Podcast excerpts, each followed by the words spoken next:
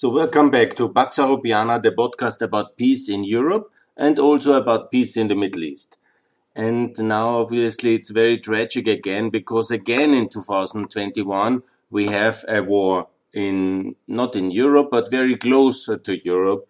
And the war which was entirely avoidable has escalated uh, to these tragic levels with so many missiles flying over and into Israeli cities and so many people dying in this tragic escalation starting from the 11th of May 2021.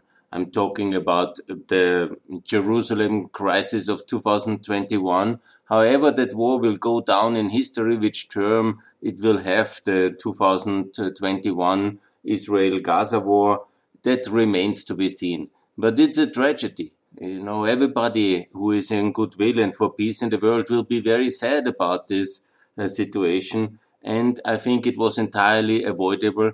And even me in this podcast have already called, and I feel reminded uh, for peace. I, and that this is a thing we have to be active on. We, in a way, as Americans and Europeans together, united and um, make a peace proposal like I will make also in this podcast.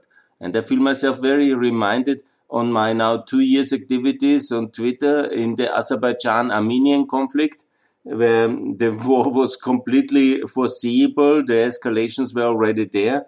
And then it happened. And it's, of course, a tragedy. So what needs to be done?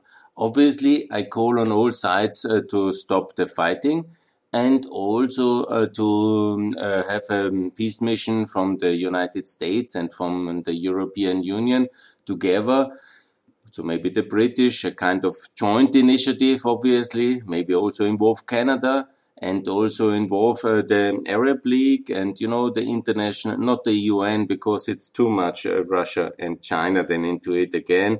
We don't need that. We can do that uh, with our means and with our Uh, efforts, I think so, and with the influence we have on all sides. At least we should. And we have obviously to coordinate this very clearly with Egypt and with Turkey and with Saudi Arabia. These are, um, in some aspects, I think our allies. I know not everybody agrees with what I will say in this podcast, but fine. Egypt just, uh, the president just get a high medal award from the French president, so the contacts must be somehow very good. And in Turkey, I would like to remind everybody, as we all know, that Turkey is a NATO ally. And by the way, Saudi Arabia is an ally of the West uh, since uh, the Second World War, maybe even uh, before, um, before like it was a British ally and then American ally. So there is no doubt about it, and we have to work together to calm this before it gets out of hand. Because a new Intifada style kind of year long, uh, with a lot of atrocities, people lost, is exactly serving the interests of the Hamas, which is a terrorist organization. They unfortunately have been allowed to keep their stronghold, their fiefdom in the Gaza Strip and this is, I think, one of the fundamental problems which we also have to fix. I strictly would uh, clearly want to say from the beginning of this podcast that the Hamas is a terrorist organization. Uh, it's already ranked like this, and it's quite clearly that it should be not allowed to govern anything and it should be blacklisted, outlawed, and uh, disbanded. Uh, and the ideology is a kind of Nazi-style genocidal uh, ideology. Obviously, it's not the Nazi party. I know that myself. Yeah, don't get excited. Yeah. The point is, it's a party which is exactly like that from its thinking. It is advocating uh, the uh, end of uh, the Israeli people and the end of the Israeli state and it's um, that's a kind of a very big link to the Nazi ideology.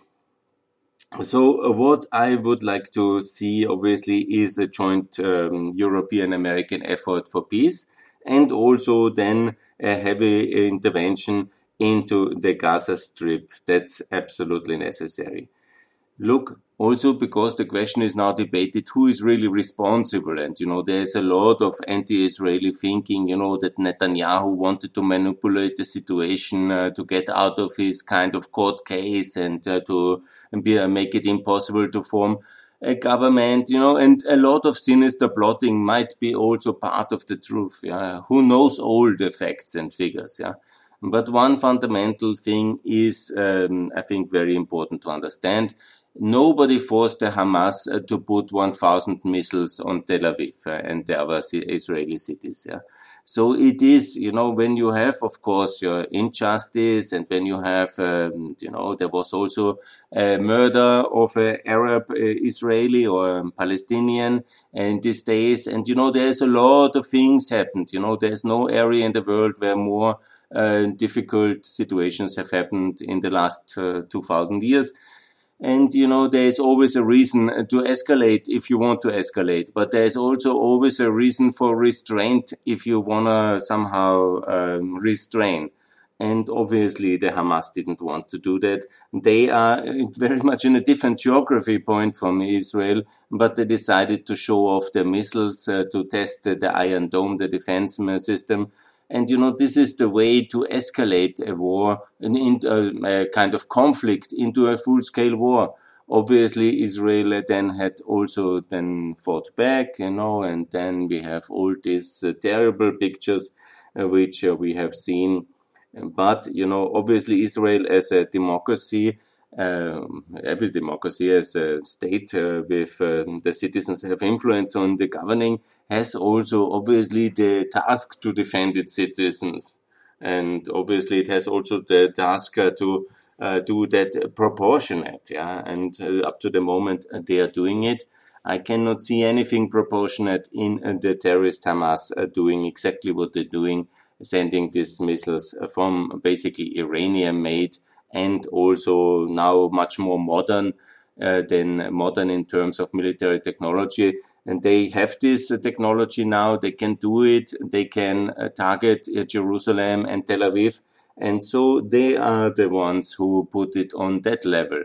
They are the ones who you can also always stay in their own argumentation. They certainly find always a reason why that is justified but objectively from the side of an international observer.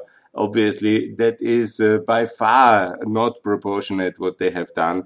And they are simply a terrorist organization and they should be internationally completely ostracized and also not participate in any form of electoral democracy and polar process in uh, the Palestinian states in the future. And they must be treated like the NSDAP was treated after the World War II and they must be first militarily uh, defeated and then and not by Egypt basically. That's my argument here not by Israel.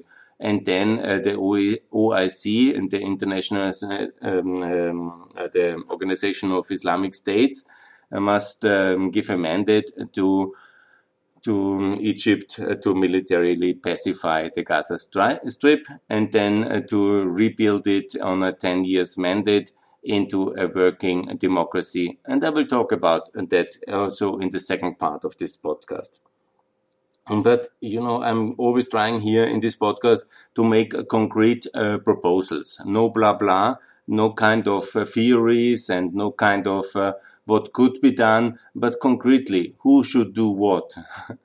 then the Americans obviously should back this um, uh, mission with military means um, supply and also secure that the Egyptians are able to do exactly that because it is time to change and to end the power grip of Hamas on the Gaza Strip and that must be done by Egypt in the lead.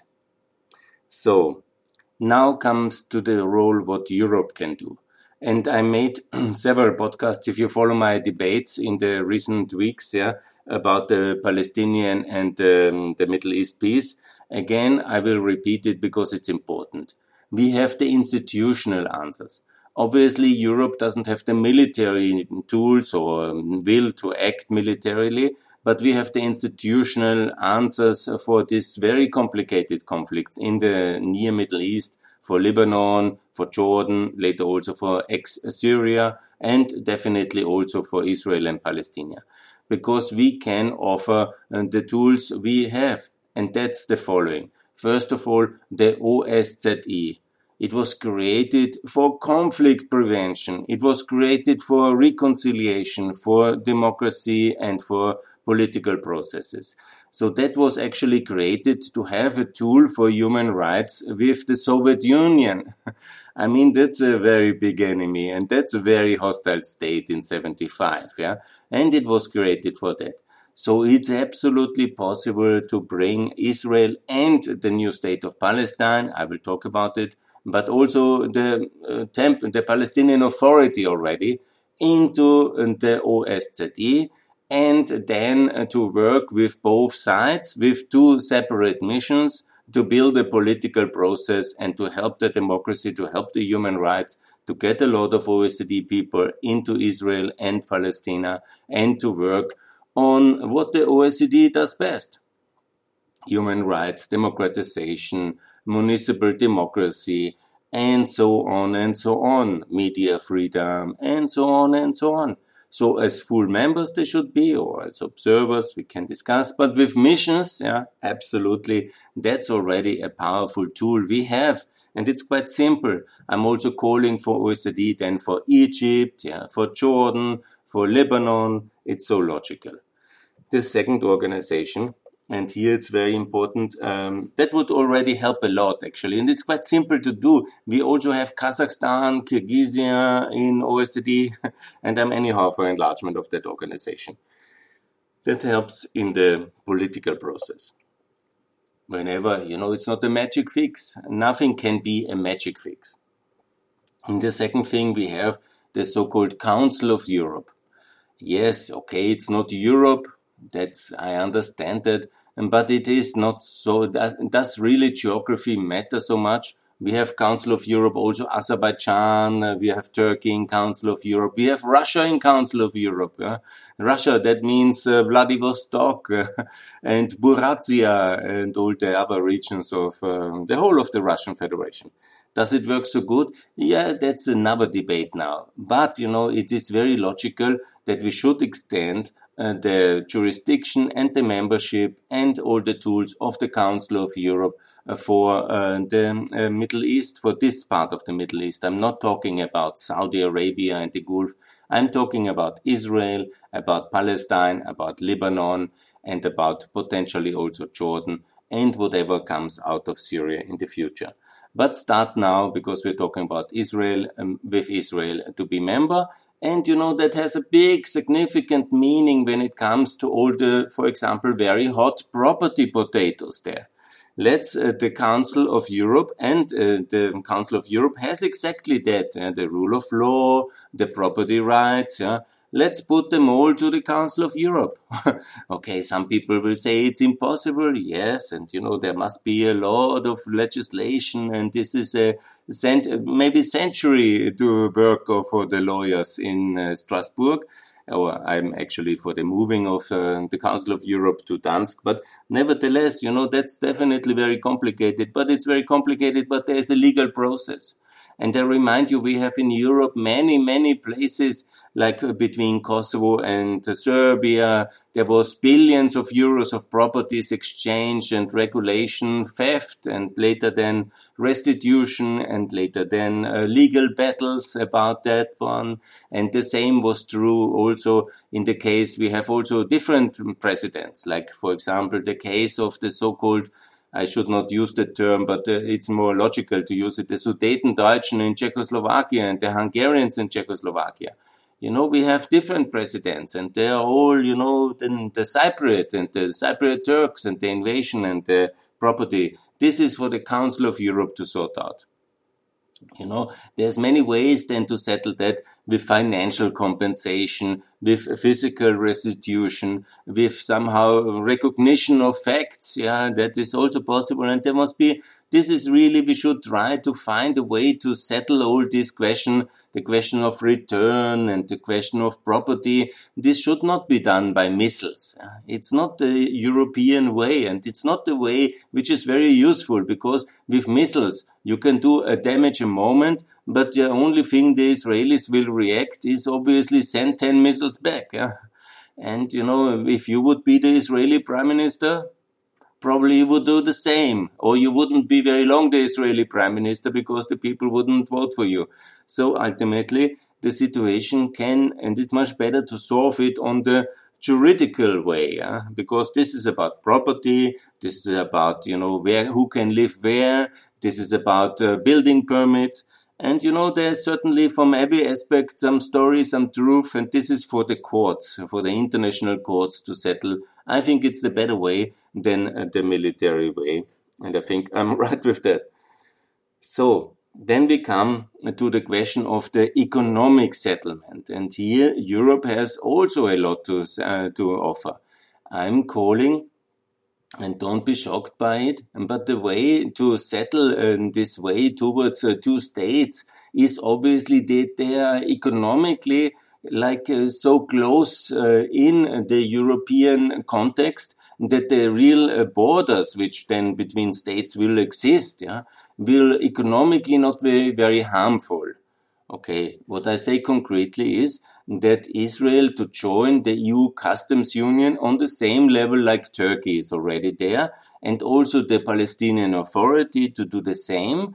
And so both also then, once there is an, an, international recognized state, I will talk about it of Palestine, I will talk about it because I'm in favor and I will talk about it very soon it is that both of them are in the EU customs union as Turkey is today. So the customs uh, area will be the same. Uh, there will be no customs differences. There will be no, in a way, um, uh, no Palestinian state uh, which has a different um, customs policy. No, this will be the same.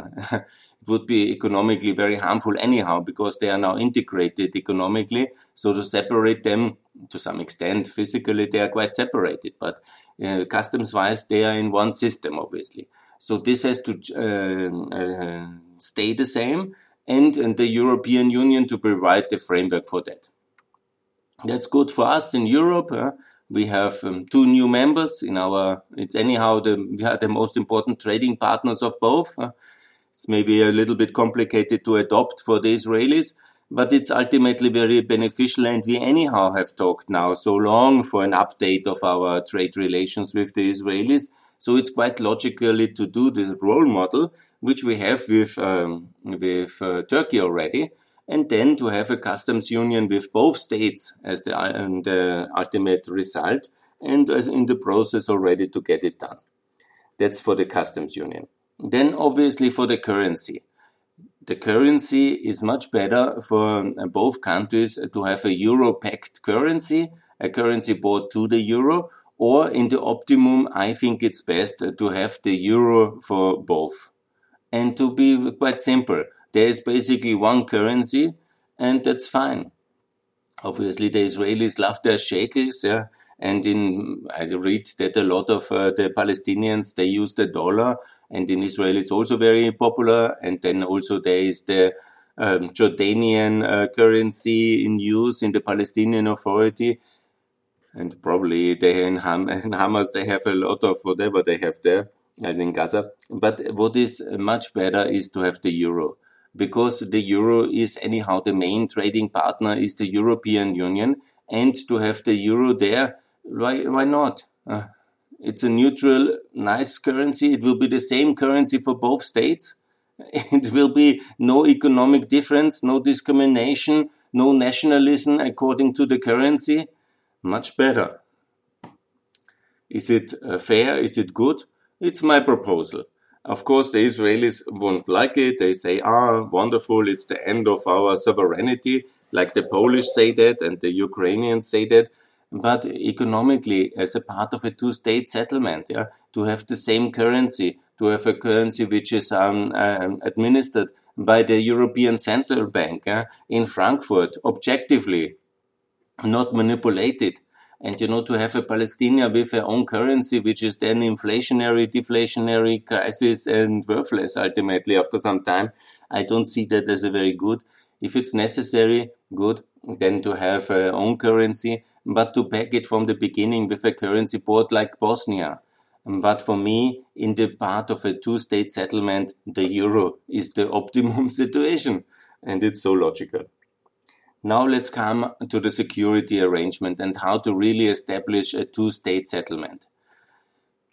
I said 20 years ago, 25 years ago, also as a student already, that it's very logical that if we want to have peace in the Middle East, it's NATO membership for Israel, which is so logical. Yeah, and it's the same today. If we don't uh, secure Israel with our means, also as Europeans, with all our background of the Holocaust and all the crimes, it's anyhow a moral obligation. And basically, we anyhow secure Israel, yeah, more or less uh, morally. But, you know, when we, and ultimately we would actually, even Germany, I think, uh, would uh, commit to forces if it's really necessary. It won't be. But I think uh, to have also this kind of, um, when we really want to have a two state settlement, we also have to do something about it. And we have to tell the Israelis, here is the security guarantee. Here is NATO membership. We want you uh, to get this over with and have uh, the situation settled, to have Israeli recognizing a Palestinian state, and uh, then also to uh, to be secure. And so that's NATO membership for Israel, and also to have, um, and that's uh, the second st step, to have the Palestinian Authority recognized as a state, yeah, with the capital obviously of Ramallah, and that's um, where it is anyhow today. and I will talk about all these other issues as well. And the thing is then also to have it uh, neutralized and demilitarized. And to have it established in the framework of the Austrian State Treaty of 1955. It's the best precedent. So that means that um, Palestine will be a neutral state um, guaranteed internationally with clear limitations on all forms of heavy arms, with a limitation of uh, air force, uh, no air force uh, for Palestine, no heavy artillery, no rockets, no offensive military equipment, but similar, like um, let's say there was a similar precedent also in the Kosovo situation with the Kosovo Security Force, um, Palestinian Security Force of course, a military um, secret service and, you know, a, um, armed country in a sense, you know, that's very good to provide internal security, but not uh, aggressively uh, forward offensive uh, capability. So obviously no navy, no um, artillery, and so on, no rockets, uh, and these things. Yeah. And that was what Austria also accepted in the state treaty, and that is also the precondition for a statehood for for Palestine. So that's the neutral form. And then obviously we have to also help um, Palestine to be a real working democracy. Uh, it has not had any elections uh, since um, since um, I think 2007 or six, yeah, when the Hamas won. And what we see all over the Middle East is obviously um, a problem, and that when you have this um, simply the democracy as um, some dream of it, yeah, let's vote everybody, let's let everybody uh, participate, and let's have a merry-go-round. And then we have extremist parties which are banned for genocide to run states. And that's obviously not the idea of democracy because democracy is not only the voting process and the majority wins and kills everybody else they don't like. That's not democracy. Democracy is a clear institutional framework of the rule of law, of a constitution, of um, this whole parameters of a working good governance state, yeah, of a working executive with a um, proportionate and proportionate kind of evaluation of the situation and good governance on the one hand of the executive with the rule of law in the framework of the of human rights and our concepts of understanding how power, state power can be done. It cannot be somehow usurped by a temporary popular mm, party, let's say the Hamas, and then they use the state as an instrument of terror and of war. That's not the way we can endorse democracy. if you think that this is the way and that's the only way uh, to have uh, elections, the Hamas participating, winning, and then bent on for internal uh, uh, revenge killing, and later, the moment they can, for genocide, that's obviously a very terrible vision of yours. Then that's not the way it can be. So it must be um, assisted democracy, like all our democracies have been developing gradually. I want to remind everybody from this, um, whatever the struggle from the French Revolution until uh, the real uh, start of uh, European democracy under American tutelage in the uh, after the end of the Second World War. Our democracies were very defunct in the interwar years and also very limited in most countries, even in the United Kingdom very limited form of democracies before the First World War and in France and a lot of turmoil and crisis. So we cannot obviously let this kind of whole circle repeat in the Palestinian state and then have uh, wars and wars and wars until they have segmented in 200 years some kind of democratic level. So it must be uh, assisted, uh, kind of uh, supervised democracy.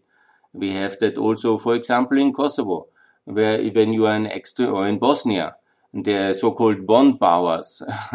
and this kind of level of democracy, we have to also make sure because now we give all the responsibility to the chief of the Palestinian Authority, and he, out of fear of Hamas winning, which they would ultimately do, is not making democracy and not making elections. That is also leading to a delegitimization of his power uh, situation, obviously. So what is the way?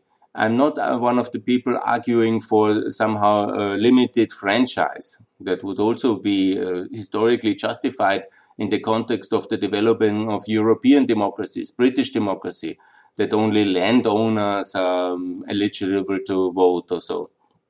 But I'm arguing for exactly uh, what uh, the America has done after the Second World War in, for example, Germany, in post-war Germany you know, there was very clear limitations who could run for political office, which parties were allowed to run. And obviously no ex-Nazi party and no ex-Nazi um, political functionary of significance was allowed to take political office. And a similar, that's the precedent which can be easily done in the Palestinian Authority. There is an election, central election commission obviously they have the right and the uh, task everybody who is uh, beyond uh, the lines of uh, democratically acceptable uh, policy, like who is, for example, the Hamas, cannot run in an election, who thinks like the Hamas cannot run for political office, and so on and so on. And who is also a, um, a convicted uh, terrorist or somebody who is, and that's of course difficult to assess. Yeah, I understand it's not easy but somebody who is um, um, a pro-terrorist sympathizer can loses his um, civic rights. I mean, it took a long time for the ex-Nazis to get voting rights again. And I know it's complicated, yeah. But if you want to have a takeover of the Hamas, of the Palestinian state, I don't think that uh, this will lead to peace. Yeah, obviously not. It will lead to war, and all the resources of a whole population of a new state of Palestine then in the hand of a politically extreme ideology which is banned for genocide and for war, that will be obviously leading to another intervention or the prospects of it uh, to a reality where Israel will never accept a Palestinian state. So we have to be also beyond all our principles. We also have to be realistically with whom we to, uh, deal and in what kind of uh, context a new state is born.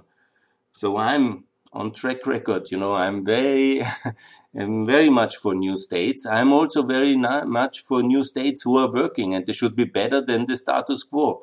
New states who are worse and should not be accepted by the international community. So let's uh, talk um, concretely. That means a new Palestinian state has obviously under this treaty some kind of uh, um, supervision um, of the international community. That can be like Bosnia. That can be like Kosovo for some years. Yeah and also a very clear constitutional framework which is handed over to the state uh, in coordination, but very clear also electoral framework which is built uh, by as a part of that state treaty. And also in Austria, let's remind ourselves, it was certainly impossible that pro-Nazi sympathizers would get state power in Austria. It took a long time and it was very controversial that even the children of some of them, yeah, and some of, you know, of course, you know, when you know Austrian and German history very well, as I tend to think, you can always argue that certain individuals with a certain background were then allowed uh, at least to be advisors or serve in the military again, and so on and so on. I know many of the cases. So it's not, you know, and it should also not be abused, you know, that somebody who has in his youth maybe done this can never ever have uh, political power. That we have seen also in the case of um, Iraq, not as the wisest uh, move to exclude the Ba'ath Party for too long and the Ba'ath Party activists. Yeah. So we have to be also rational and responsible in that man- management. Yeah. Obviously, and it can evolve by time. Yes, absolutely. But the clarity should be democracy in the Palestinian areas cannot be like this, uh, free for all. Hamas is winning and uh, destroys the state from the beginning because then it's basically stillborn. And it's the illusion about the intent of some of the people, like for example the Hamas and the political groups, yeah, that uh, then leads uh, to a process where everybody can participate and it must be because it's democracy. Everybody can say something. No, look, it's also not in Austria today. Yeah? And it's not that this is a limitation when I call for terrible crimes here on this podcast and somebody hears it, yeah, and then I run for political office. Do you think I will be allowed for that? I mean, Americans are so naive in their thinking about goodwill for everybody uh, and everybody join the free world. Yes. But if there is a very entrenched uh, ideological core of hatred and of genocidal thinking, like in the Hamas, it's utterly illusionary uh, to call then for free elections where they are allowed to participate in the name of democracy and then uh, being able to legitimately take uh, power. And then it's more like uh, Hitler taking power in 33 than a real democracy. And that must be avoided at all costs. So, how now then to have uh, the um, situation of Gaza regulated? Because, uh, to my best knowledge, it's very clear that uh, the um, in Palestinian Authority more or less provides, and even the relatively critical German television. There was now a lot of reportage, but the, I have not been uh, now since uh, a long time. I was twice in Israel and I also visited parts of the Palestinian uh, Authority and the territory in, that years, but it was before the establishment. So it's a long time ago. I don't claim to be a massive insider, but I give you my uh, philosophy, my take on that, and I hope you bear with me. For the Gaza Strip, obviously that's a big mistake, and I called already for um, the mandate of the International Islamic Organization, OIC, to um, uh, to give uh, the administration and the peacekeeping task to Egypt. Not to make Anschluss and exit. No, this will be part of the Palestinian state, but it will be for 10 years administered by Egypt under a mandate of the Islamic uh, organization of the OIC, and it will be uh, like that. And they will have to secure that there will be no Iranian weapons that there will be no Hamas in the political process, that there will be no kind of terror from that territory going to Israel or to anywhere, and obviously that everybody who has committed crimes will be dealt according to the Egyptian uh, judi- uh, judicial system. that's the way to uh, deal with it. I think so, and, and that's what I call for. So that's for Gaza. Then I have made already, and it's complicated issues about uh, the um, Jerusalem status, uh, the land borders between the two states. Yeah, I have made a um, framework where the land borders matter less. Yeah? And this is in the customs union, in the currency union, in the Council of Europe, and these things can be settled and ultimately in a security arrangement which is really working reliable, and that is NATO.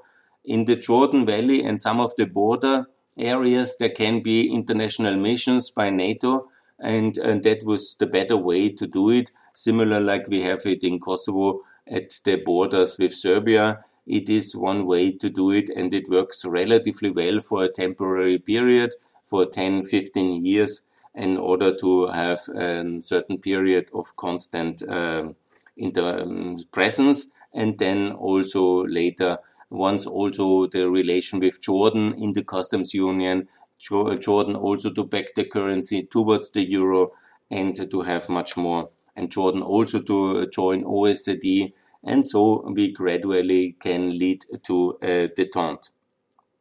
Yeah, I think that is the most important things. The similar I would like to call for the same for Lebanon, for Jordan, and also for all the countries which come out of Syria.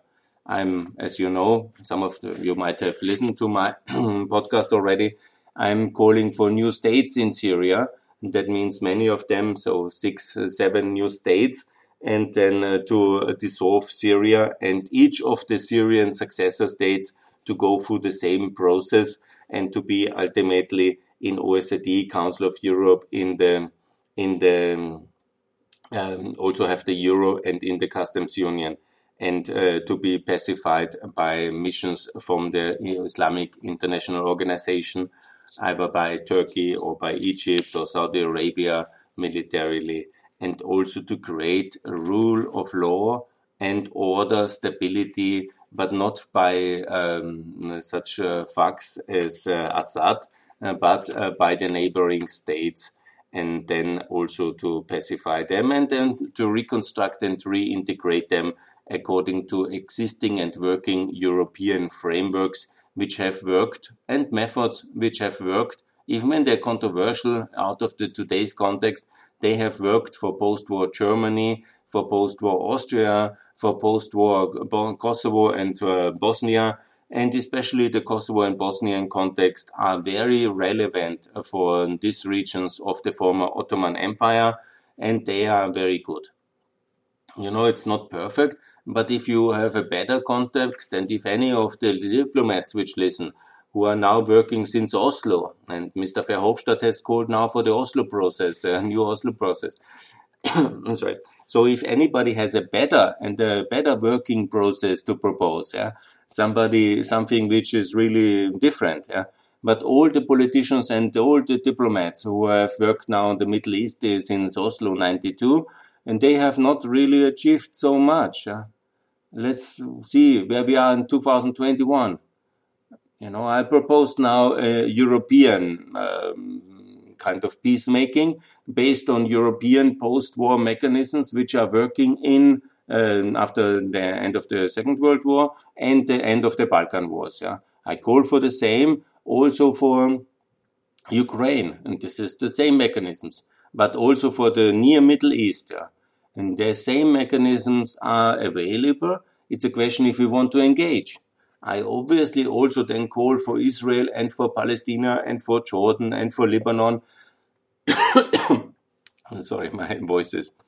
And I call them for all of them also to be in the Southeastern European reform mechanisms, from the energy community to the transport community, and also to all of them others, and also to build good governance working states as we have done in the Balkans. So as we have done it for the northern part of the former Ottoman Empire and for post-Yugoslavia, we will do it for ex-Syria and we will also um, have the same mechanism working for um, Israel and Palestine. And it's a much more humane and peaceful and reasonable approach where of course Europe has to do much more because um, with the present status quo. They are always fighting there. They escalate in a second and the only thing we can do in Europe is call in the Americans. Desperately calling Washington to do something. Yeah? While we are normally just sending money and not really doing anything in terms of political settlement. Yeah? Just criticizing everything from the distance and uh, having better ideas. Yeah?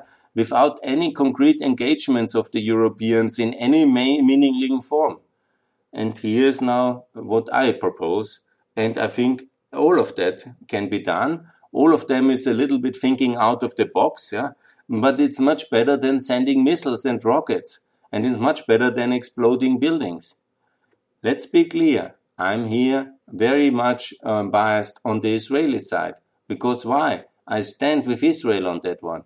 I think it's outrageous what this Hamas has done, but it's also the result of us letting Hamas, uh, basically terrorist Nazi style organization, to run uh, several um, significant parts of the world uh, and to exploit the people and to take them hostage, basically.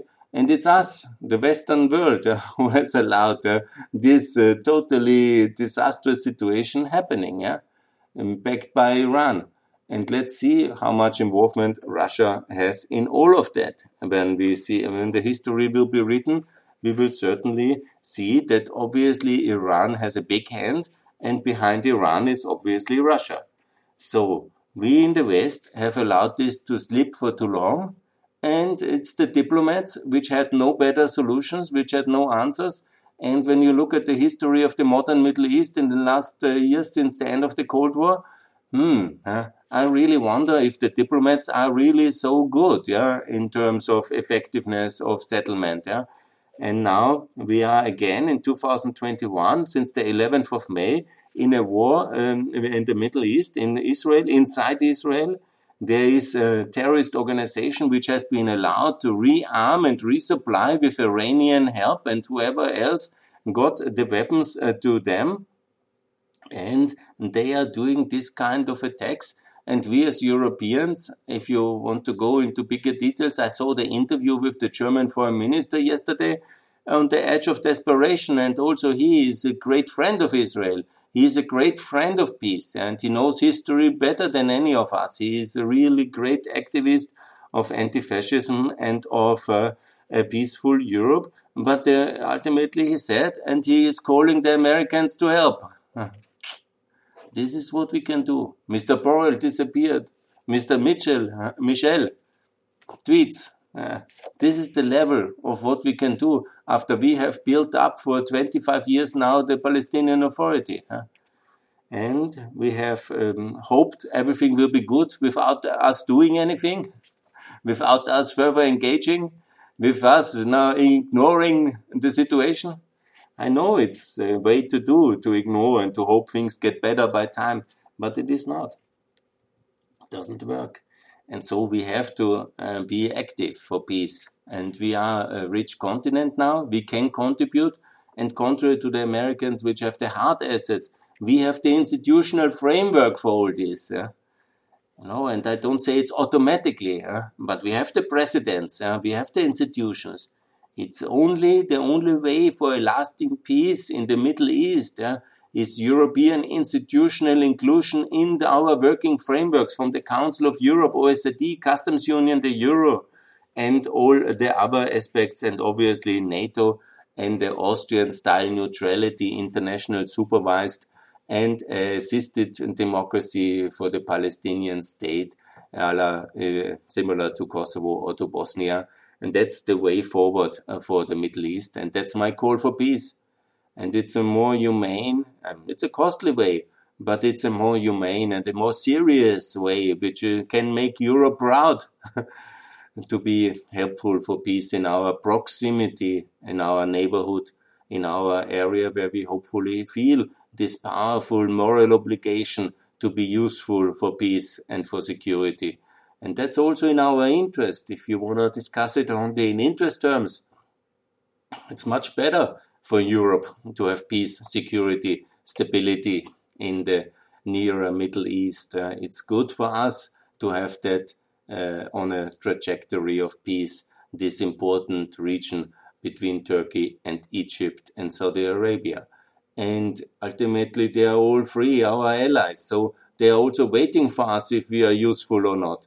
And they all cannot build up these institutions. Yeah? We have them already. We have them thanks to the Americans and the British, obviously after World War II. We have them also working in the Balkans. But we have somehow abandoned uh, the trust in our institutions or we think it's too far. It doesn't concern us or what? I cannot understand. So that's my uh, plan for peace in the Middle East. I think I hopefully was very clear.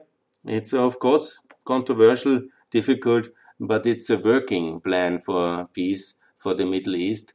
And it's my scenario, which I hope and I call in closing, I call all sides to stop uh, the bloodshed, to um, intervene also in Gaza, but not the Israelis. Don't go into Gaza.